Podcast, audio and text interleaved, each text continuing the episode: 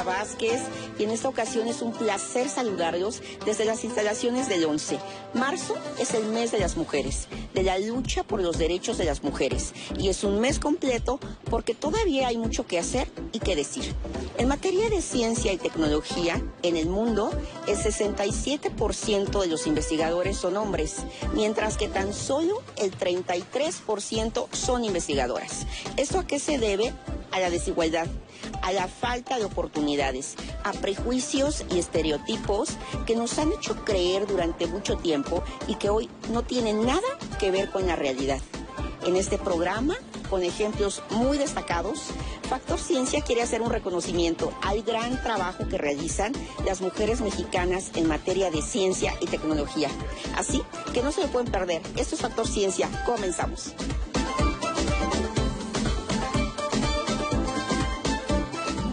Vayamos con Verónica Zamora Gutiérrez, una bióloga y zoóloga increíble, Politécnica de Corazón. En 2019 ganó el premio que otorgan L'Oreal, la Academia Mexicana de Ciencias y la Comisión Mexicana de Cooperación de la UNESCO. Sin duda es la mujer que conoce más de murciélagos.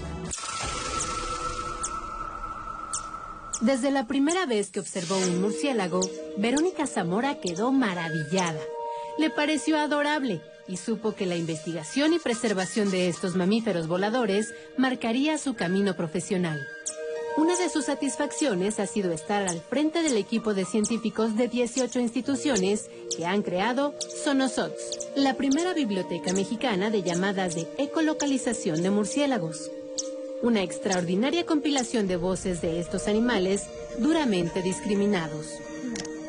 Bueno, el proyecto eh, Sonosot surge bajo la necesidad de llenar un vacío de información muy grande que existe sobre el conocimiento de la acústica de los murciélagos, que es uno de los grupos de mamíferos más diversos en número de especies y también en diversidad ecológica, tanto a nivel mundial como en nuestro país.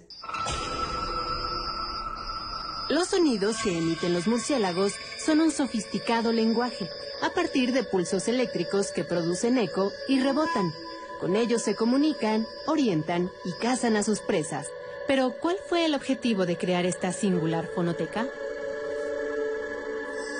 Fue tratar de recabar la mayor cantidad de sonidos de la mayor diversidad de especies de murciélagos que habitan en nuestro país y gracias a este gran acervo que hemos este, obtenido al momento, pues se van a poder desarrollar monitoreos acústicos en todo el país y a largo plazo para entender mejor la dinámica de las especies de murciélagos con el ambiente y también cómo este grupo está siendo afectado por las actividades humanas. El material recopilado permitió encontrar dialectos comunes en murciélagos de la misma especie, pero con acentos diferentes, dependiendo de la región en donde habitan. Tal como sucede con los humanos, en México la mayoría hablamos español, pero los acentos en el norte, centro y sur son distintos. Logramos eh, colectar casi 2.000 llamados de más de 1.600 individuos que corresponden al 50% de las especies presentes en México. Entonces fue un proyecto masivo. Eh, estamos muy felices y muy orgullosos de la representatividad que se tuvo porque grabamos especies que nunca antes habían grabado. La importancia de los murciélagos es su capacidad para regenerar bosques, polinizar y acabar con diversas plagas. De las 1.400 especies que existen, solo tres se alimentan de sangre. Inicialmente nos enfocamos en grabar a los murciélagos insectívoros porque es el grupo de especies de murciélagos que tienen características de ecolocalización más diferenciadas entre especies y que también pueden ecolocalizar a una intensidad lo suficientemente alta para que los detectores ultrasónicos los puedan detectar.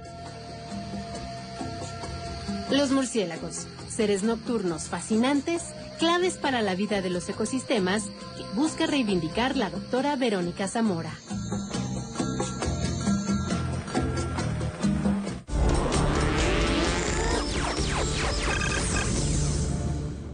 Cuando hablamos de la probabilidad de vida en otros mundos o la posibilidad de habitar otros planetas, forzosamente tenemos que pensar en Antígona Segura Peralta, una extraordinaria astrobióloga del Instituto de Ciencias Nucleares de la Universidad Nacional Autónoma de México, quien también se desempeña como divulgadora de ciencia, colabora en la NASA y es una comprometida con los problemas de género. Antígona Segura una de las voces más autorizadas en nuestro país sobre la habitabilidad en otros planetas, nos dice que la tecnología para llegar y transformar al planeta rojo existe, pero aún no es un asunto fácil. Es un proyecto de ingeniería planetaria para el cual en principio tenemos, tenemos la tecnología. Eh, ese no es el problema. es decir, hay cálculos que se hicieron desde los años 80, 90, este, cálculos que se hicieron acerca de, em, primero, cuántos gases de efecto invernadero necesitamos eh, poner en la atmósfera de Marte. Marte es un planeta que tiene ahorita una temperatura promedio de unos 50 grados centígrados bajo cero.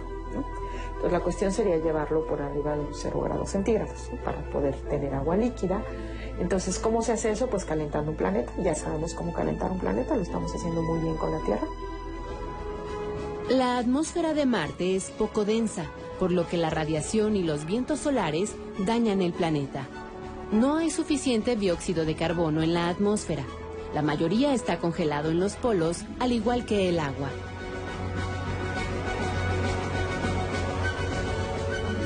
Si se eleva la temperatura, el dióxido de carbono fortalecería la atmósfera, se crearía un ciclo hidrológico y el agua marciana podría mantenerse líquida en la superficie.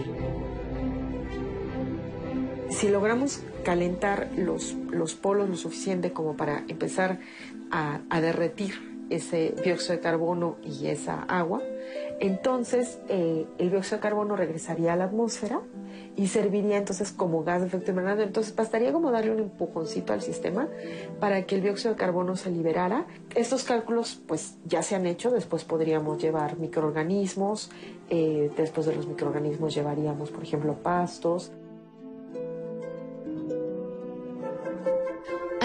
de estos microorganismos serían cianobacterias responsables de crear oxígeno en la Tierra hace millones de años.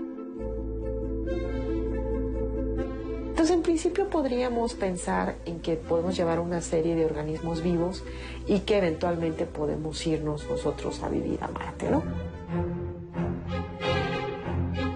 Incluso se planean construir colonias donde los astronautas vivan inicialmente. Sin embargo, antes de que ocurra esto, existen algunos puntos fundamentales por resolver. La tecnología para el regreso es la que no tenemos todavía. Tenemos, o sea, para, ir mandamos cualquier cosa, pero la tecnología de regreso no la tenemos. Todo esto requiere una inversión de tiempo, dinero y energía. Entonces, ¿quién va a pagar eso? Esto, esto ya no es algo que un solo país pueda darse el lujo de pagar esto no es un proyecto que vaya a durar 5 años, 10 años, es un proyecto de aquí a mil años. Entonces un proyecto, sería un proyecto planetario en el sentido de que no solo involucraría a muchos países, sino involucraría a generaciones enteras de seres humanos, ¿no? que tendrían que estarlo sosteniendo hasta que pudiéramos llegar a un Marte habitable. Hay que sumar la estabilidad física y psicológica de los astronautas que vayan a vivir al planeta vecino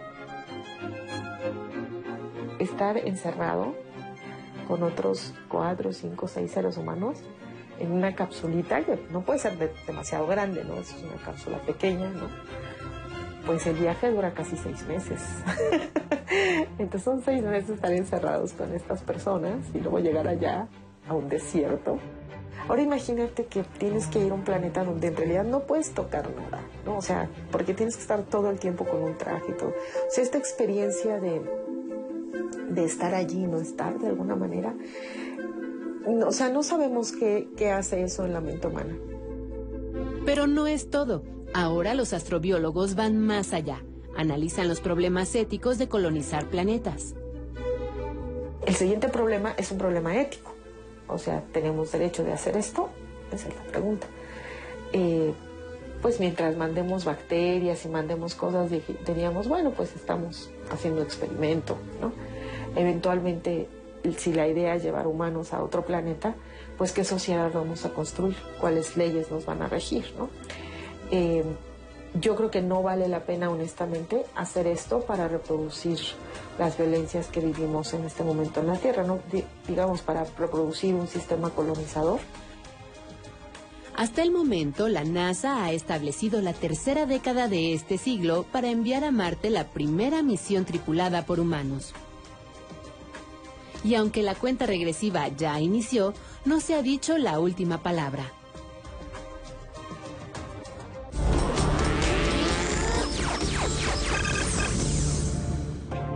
Isaura Fuentes Carrera es una astrónoma brillante. Se ha especializado en dinámica de galaxias. Actualmente es coordinadora de la maestría de Ciencias Físico-Matemáticas de la Escuela Superior de Física y Matemáticas del Instituto Politécnico Nacional. Por si fuera poco, tiene su propia tira cómica de ciencias. Ella es totalmente apasionada y un gran ejemplo a seguir. Siempre me, ha gustado ilustrar las cosas. Entonces en mis apuntes de, la escuela o cuando estaba aburrida, pues hacía dibujitos. Como también, además de la ciencia, me llamaba la atención y me sigue llamando la atención la divulgación de la ciencia, pues dije, ¿cómo juntar las dos cosas? Me gusta la ciencia, pero me gusta dibujar y me gusta platicar de lo que hago surgió en 2009 la oportunidad de colaborar con Conversus y dije, bueno, pues yo siempre he tenido esta idea de hacer mi, tira cómica de ciencia, bueno, de astronomía. Y como además eh, el año de la astronomía surgió a partir de que se cumplían los 400 años de que Galileo había apuntado el, bueno, el catalejo hacia el cielo, dije, pues voy a hacer un, un, dibujito, pues un poco platicando precisamente eso, ¿no? Pues yo creo que podría ser un personaje central que fuera una niña y un perrito y el perrito se basó en la perra que en ese entonces tenía mi hermana. Y la niña es un poco una mezcla de pues, mía y, pues, de cualquier niño o niña curiosa. Y entonces ya con esos dos personajes pues empecé a, como a desarrollar la historia y es eso, ¿no? Pongo texto explicando y a los personajes comentando y así surgió la primera y eran dos páginas y se las, se las llevé al, al editor de Conversus y en ese entonces no tenían color, yo solo había hecho el texto y los dibujos. Fue muy curioso porque la vio y dijo sí, pero no. Un poco como que es que hay que ponerle colores, que el texto está muy grande. Pues, obviamente, ¿no? Comentarios de, alguien que hace, ¿no? De un editor. Y bueno, pues la sugerencia del color, pues empecé así medio a decorarlos, no les puse colorcitos, que ya después se ponen vía computadora, eso no lo hago yo, pero yo doy la guía de color. Y pues ya, no, él sugirió la idea, que ni siquiera, no me acuerdo qué nombre le puse originalmente, creo que le puse algo así como Galileo. Y él sugirió, ¿no? Que se llamara, porque él no le pones astronomía en cuadritos. Me llamaron para el siguiente número de Conversus, que se celebraban los 150 años de la publicación del origen de las especies, y me dijeron que se hacía un número sobre Darwin. Pues dije, Darwin, o sea, yo, quiero, yo soy astrónoma, yo quiero hablar de, las estrellas y tantas cosas que hay que explicar. De, para Darwin también, pues me, explayé, ¿no? Porque como me gustan los animales, pues dibujaba pajaritos y pingüinos y elefantes. Entonces, es un gozo. Para mí, hacer las caricaturas es un gozo. He tenido estudiantes que ya, después de llevar el curso conmigo, me confiesan, ¿no? Que, pues que han leído mis cuadritos y que les gustan mucho. Entonces, en ese sentido, pues, digamos que, que los cuadritos son como una extensión de algo que siempre he hecho, pero que por fin se cristaliza. Tanto la astronomía como la ciencia, uno no tiene que ser bueno ni en física, ni en matemáticas, ni en química, ni en biología para disfrutarlas. O sea, es como si uno dijera, si no puedes disfrutar el ballet si, si no puedes pararte en puntas. Es absurdo, ¿no? No, pues es que precisamente porque yo no me puedo parar en puntas, disfruto mucho ver a las bailarinas o disfruto mucho ver el ballet.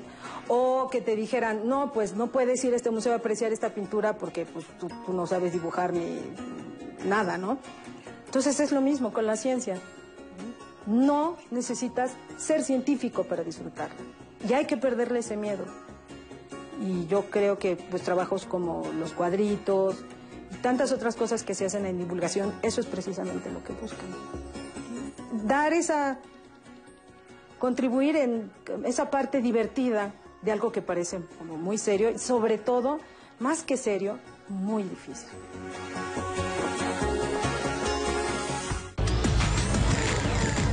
Factor Ciencia Regresamos. Tras peregrinar 200 años, los mexicas llegaron a una cuenca con un sistema de lagos. Huitzilopochtli les ofreció dos bultos sagrados. A un grupo le dio una piedra verde, asociada con la riqueza. Ellos irían a un islote al norte que nombrarían Tlatelolco. El segundo grupo tuvo dos palos con el que aprenderían a crear el fuego. Ellos fundarían Tenochtitlán. 13 de marzo, 696 años de la fundación de Tenochtitlán. ¿Dónde está el dinero? ¿En los bolsillos? ¿En la cartera? Tampoco. Y qué disgusto para tus padres. ¡Ay, qué disgusto! Ante la pregunta de su madre, Con la crisis que hay, ¿dónde está el dinero? Arturo Cisneros, director de cine español, decide ir a buscarlo. No es que no haya dinero, el problema es que hay una desigualdad insoportable. Mami, ya sé dónde está el dinero. Sábado, 15.30 horas. Nuestros antepasados dieron a conocer el maíz a todo el mundo. Esto es bien bonito porque usamos todavía lo que son las cazuelas de barro, las cucharas de madera, lo que es el molcajete, el metate. Se vende muy bien, el chapulín enchilado. La comida prehispánica es mantener a la gente saludable. Son nuestras raíces culinarias gastronómicas. Por todo ello, en 2010 la UNESCO la declaró como Patrimonio Cultural Inmaterial de la Humanidad. Gracias, Chef Néstor. ¿Qué nos vas a preparar? Unas tantas de rana al ajillo. Hagamos que suceda. Un programa con Ana María Lomelí. Domingo, 20-30 horas.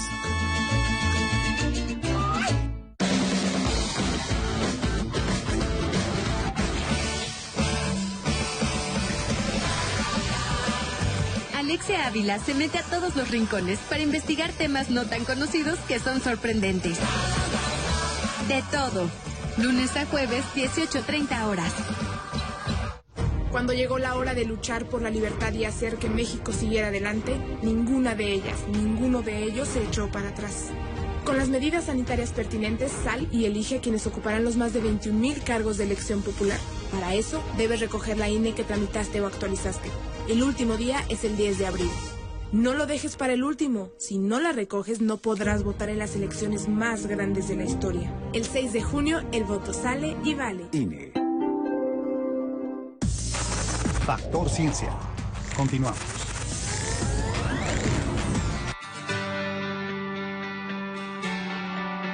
Ahora vayamos con un especialista de sexualidad humana y psicología de género, lo femenino y lo masculino a la mexicana. Con su discurso claro, sencillo, poderoso, siempre nos hace reflexionar. Orgullosamente Politécnica. Ha participado en todas las carreras IPN 11K. Ella es Angélica Vera Vázquez y nos habla de cómo entendemos el amor de las mexicanas. Dudo mucho que todas las mujeres vivamos de la misma manera el amor, como los hombres tampoco lo viven todos de la misma manera. Pero en términos generales podríamos definir el amor como una manera de vincularte con el otro. No hay un vínculo que sea amoroso que no implique el compromiso que tienes tú con el otro y que el otro en teoría también debería tener contigo, que ahí es donde no siempre las cosas suceden de la misma manera para todos. Entonces, si lo pensamos desde el punto de vista de las mujeres, nos vinculamos más bien de una manera más dependiente. Y eso es lo que nos pone el pie a nosotras mismas. Tendemos a pensar que es una manera que se nos asigna o que se nos atribuye de afuera, pero en realidad no es cierto. En realidad soy yo quien cree que cuando tengo un novio ya no puedo decidir irme con mis amigas. Soy yo quien cree que debería estar todo el tiempo con mi novio, con mi pareja, con quien sea. Y a veces sucede que la misma pareja se queda así como, bueno, ¿y dónde está la chava decidida, inteligente, trabajadora de la que yo me enamoré? Porque ahora no puede ir ni a la puerta ni al baño sin mí. Bueno, lo vemos nosotros que estamos en este ambiente más universitario. Tú puedes encontrar parejas que incluso deciden la misma materia para no separarse. Y en todas las clases los tienes juntos, tomados de la mano, tomando la clase, y dices, o sea, eso no es saludable en ningún sentido. Y los chavos pueden tener 20, 40 o 60, o sea, no tienen nada que ver con su edad de desarrollo, tiene que ver con la manera en la que establecen los vínculos. Las parejas que están integradas por dos varones tienen características muy específicas. Son más intensas, amorosa y eróticamente, pero tienen un periodo de duración más corto.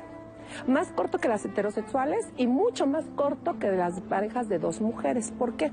Porque son dos varones que fueron educados para ser independientes.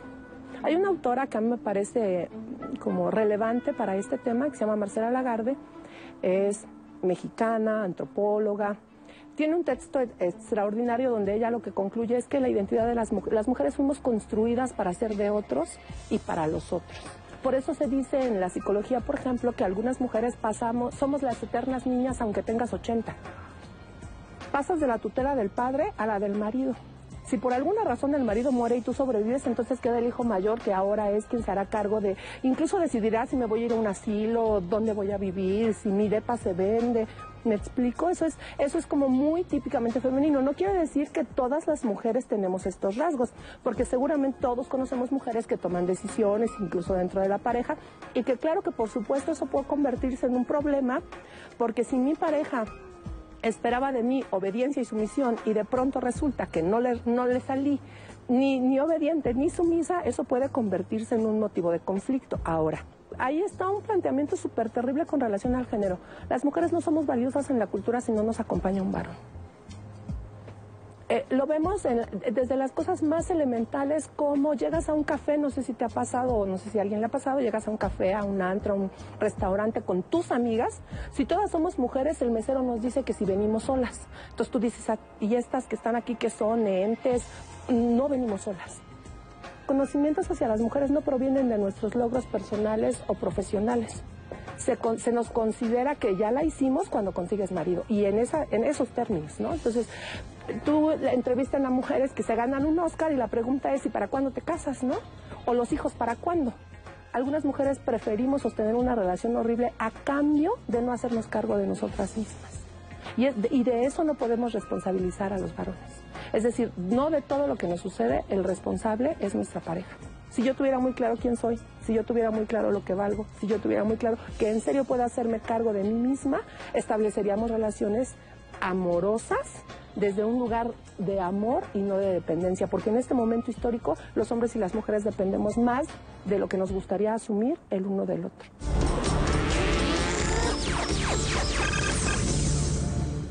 Si el amor es complejo, los sistemas complejos son para valientes.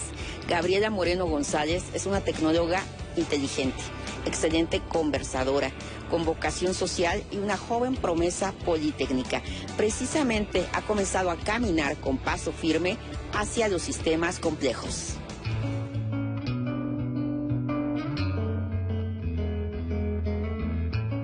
Gabriela Moreno González es una destacada estudiante de la carrera en sistemas computacionales. A su corta edad, se especializa en sistemas complejos. Un sistema complejo es un sistema que tiene muchísimas variables como para ser analizado. Voy a poner un ejemplo. Este, vamos a imaginar que nosotros tiramos un objeto desde una cierta distancia, un edificio, lo que sea. Ese comportamiento es fácil de predecir. Nosotros lo tiramos, hay una ecuación que dice que este, qué velocidad va a caer y pues cae rectito, ¿no? Y al final va a aterrizar. Pero si nosotros, por ejemplo, quisiéramos repetir este mismo experimento con piedras y las quisiéramos arrojar en un lago donde hay agua y quisiéramos ver, por ejemplo, si yo tiro muchas piedras, ¿cuántas piedras se van a quedar flotando? ¿Cuántas piedras se van a hundir? Este, ¿El agua se va a quedar moviendo por cuánto tiempo? ¿Va a generar ondas? ¿Las ondas se van a destruir? Ese tipo de comportamiento es muy complicado de modelar. Entonces los sistemas complejos lo que buscan es justamente ese comportamiento tan complicado con tantas variables, modelarlo de una manera un poco más intuitiva, para que sea más fácil para nosotros entender cómo se comporta de manera colectiva todo este sistema. Trabaja con autómatas celulares, modelos matemáticos creados en computadora para analizar digitalmente las posibilidades y el comportamiento de un hecho específico. Un autómata celular, imaginémoslo, es una rendija, donde, bueno, una cuadrícula, como las de gato, pero con muchísimos cuadritos. En esas rejitas, en esos cuadritos, yo puedo meter valores. Si yo arrojo la piedra, necesito esperar a que las ondas se estabilicen y demás. Pero si yo ya tengo el comportamiento modelado, puedo hacer que lo que tardaría 30 segundos tarde un segundo. Y puedo ver el resultado de manera más rápida.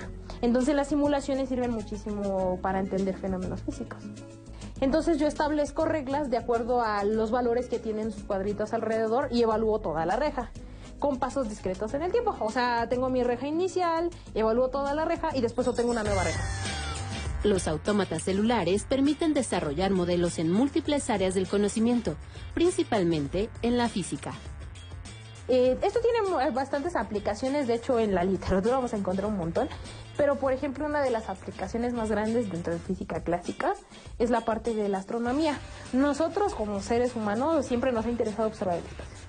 Entonces queremos ver, por ejemplo, pues qué planetas hay en el sistema solar, o por qué saben que hay estrellas y por qué no es un planeta y si una estrella. Bueno, este tipo de cálculos pues no podemos viajar hasta una estrella a años luz de nosotros, todavía no. Entonces lo que se hace es este, utilizar la física clásica para calcular la distancia entre las estrellas. Un uso más cercano es el análisis del choque de dos automóviles. Normalmente pues cuando llega el seguro y estas partes, es buscar pues quién fue el culpable, ¿no? Y qué fue lo que provocó que un carro quedara destruido y el otro queda entero, ¿no? Estos son choques elásticos, finalmente depende del material y esto otra vez se calcula con la física clásica. Por ahora, esta joven continúa preparándose y disfruta de su vida como estudiante. En un futuro cercano planea investigar el comportamiento del cáncer con ayuda de los sistemas complejos. El cáncer es una de las enfermedades que más ha atacado. De hecho, ahorita hay como un brote ya es muy alta la cantidad de gente que lo está padeciendo. Entonces, este, nosotros pues hay mucha gente buscando solución, que quimioterapias, que tratamientos, que medicinas, y ninguna es 100% segura, nada te cura del cáncer. Entonces, mi idea con este sistema complejo, los autómatas celulares se comportan muy similar a cómo el cáncer dentro de las células se empieza a esparcir dentro de la piel, dentro de los órganos.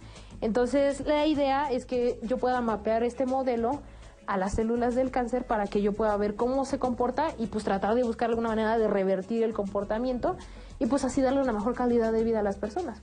Se va a llevar a cabo el Night International Conference Entre sus logros está el haber participado en 2018 como ponente en la International Conference on Complex Systems, el evento más importante en sistemas complejos celebrada en Cambridge, Massachusetts. Fue un evento académico bastante bueno, fue gente de nivel internacional como es Steven Wolfram, este, Janer Barjan, este, Barabás, este, estos personajes que resaltan todavía más en el área de sistemas complejos. Y pues tuve la oportunidad de hablar con ellos. Y en mi caso, pues yo era la única de, de licenciatura de ingeniería en sistemas, entonces era la más chica de hecho. Era la más joven dentro de todo el grupo de personas y de todo el mundo y de todas las edades.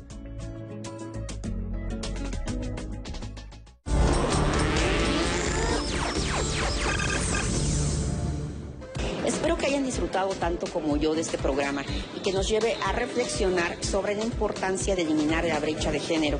Nosotros hacemos votos para que en un futuro cercano las mujeres podamos gozar y podamos gozar de una mayor equidad, un respeto total y un acceso libre a nuestros derechos. Y en lo que respecta a ciencia y tecnología, las mujeres no se tengan que esforzar el doble para poder destacar en un ámbito que hasta hace poco tiempo era considerado solo como masculino. Y es que hombres y mujeres ganamos y trabajamos juntos en igualdad de circunstancias y sin discriminación. Nosotros nos despedimos desde el máster aquí en el 11, en el casco de Santo Tomás, en la Ciudad de México. No olviden seguirnos a través de Facebook, Twitter, visitar nuestro portal o descargar cualquiera de nuestros contenidos en iTunes. Nosotros continuamos investigando lo que ocurre en el mundo de la ciencia y la tecnología para llevarlo hasta su pantalla. Yo soy Lucía Vázquez, esto fue Factor Ciencia, nos vemos hasta la próxima.